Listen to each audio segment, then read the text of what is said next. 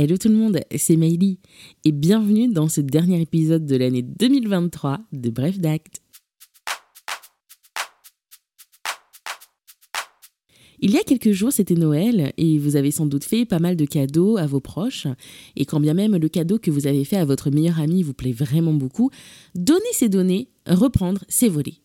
Ce dicton que vous connaissez si bien s'applique en droit, notamment en matière de donation. Je vous explique. Par principe, les donations entre vifs sont irrévocables, c'est-à-dire qu'une fois que vous avez donné, vous ne pouvez pas revenir en arrière, annuler l'acte et reprendre ce que vous avez donné. Du seul consentement des parties, la donation est parfaite et la propriété des biens donnés est transférée au donataire, c'est-à-dire celui qui reçoit. Il y a toutefois trois grandes exceptions à ce principe.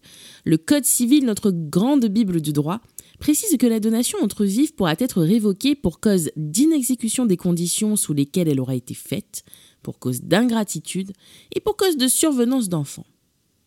Généralement, on va parler d'inexécution des charges, c'est-à-dire qu'on vous a donné un bien à charge pour vous de faire quelque chose en contrepartie. Souvent, cette charge, c'est le soin que l'on devra apporter à son donateur sa vie durant. Ce peut être l'usage auquel on doit destiner le bien donné. Par exemple, vos parents vous donnent leur maison, à charge pour vous de les soigner, nourrir, loger, jusqu'à la fin de leur vie ou vous occuper de votre frère ou sœur handicapé. Ils peuvent vous donner de l'argent, à charge pour vous de l'utiliser pour quelque chose en particulier. Si vous n'exécutez pas cette charge, la donation est révocable. Si la révocation de plein droit pour inexécution des charges n'est pas stipulée dans l'acte de donation, il faudra la demander en justice. Attention, vous avez 5 ans pour agir à compter du jour où vous constatez ou auriez dû constater l'inexécution de la charge. Tardez pas. La donation est révocable pour cause d'ingratitude. Et oui, soyez bon avec celui qui vous donne. Le simple manque de reconnaissance n'est toutefois pas suffisant. Si vous n'avez pas dit merci, c'est moche, mais c'est pas trop grave. L'ingratitude se limite en effet à trois cas. Le premier, c'est que le donataire a intenté à la vie du donateur. C'est pas très bien de vouloir tuer celui qui vous donne, voyons. Le second cas, c'est que le donataire s'est rendu coupable envers le donateur de sévices, délits ou injures graves. Et enfin, le troisième cas, le donataire a refusé d'alimenter le donateur. On entend ici l'alimentation au sens propre, mais également comme au sens figuré, celui d'un soutien financier si le donateur se retrouve sans ressources. Si papy vous file la maison, bah, chirez-lui quand même l'EHPAD. Là aussi, la révocation n'est pas automatique. La révocation pour cause d'ingratitude doit en effet être demandée dans l'année suivant le délit ou suivant le jour où le donateur a eu connaissance de ce dernier. Ces héritiers peuvent également agir et demander la révocation de la donation pour cause d'ingratitude dans l'année de son décès.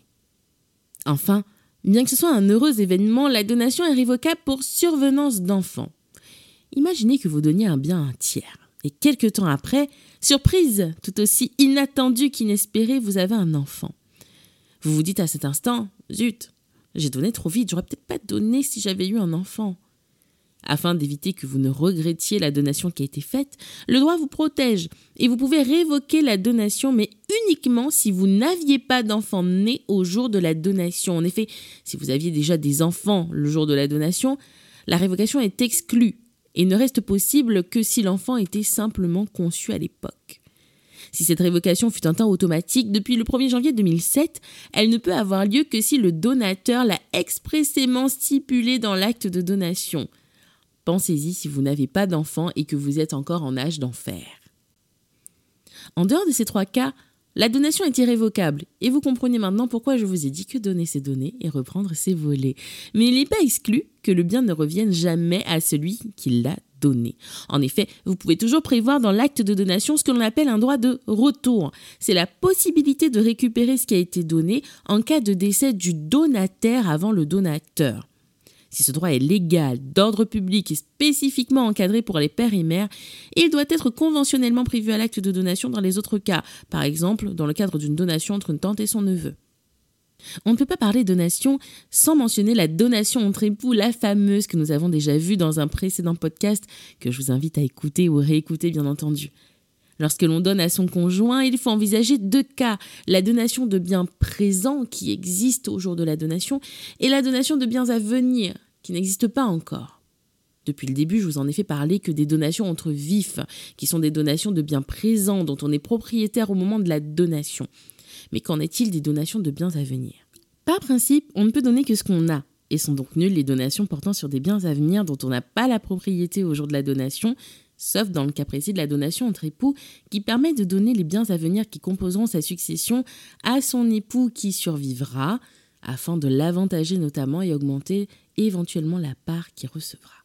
En effet, les donations entre époux de biens à venir n'ayant pas encore été exécutées, puisqu'elles n'ont d'effet qu'à compter du décès du donateur, elles sont révocables par lui à tout moment de son vivant, sans que le donataire, l'autre époux, soit mis au courant, sauf si la donation entre époux est incluse dans le contrat de mariage. Lisez bien vos contrats de mariage, c'est vrai que c'est un peu moins fréquent aujourd'hui.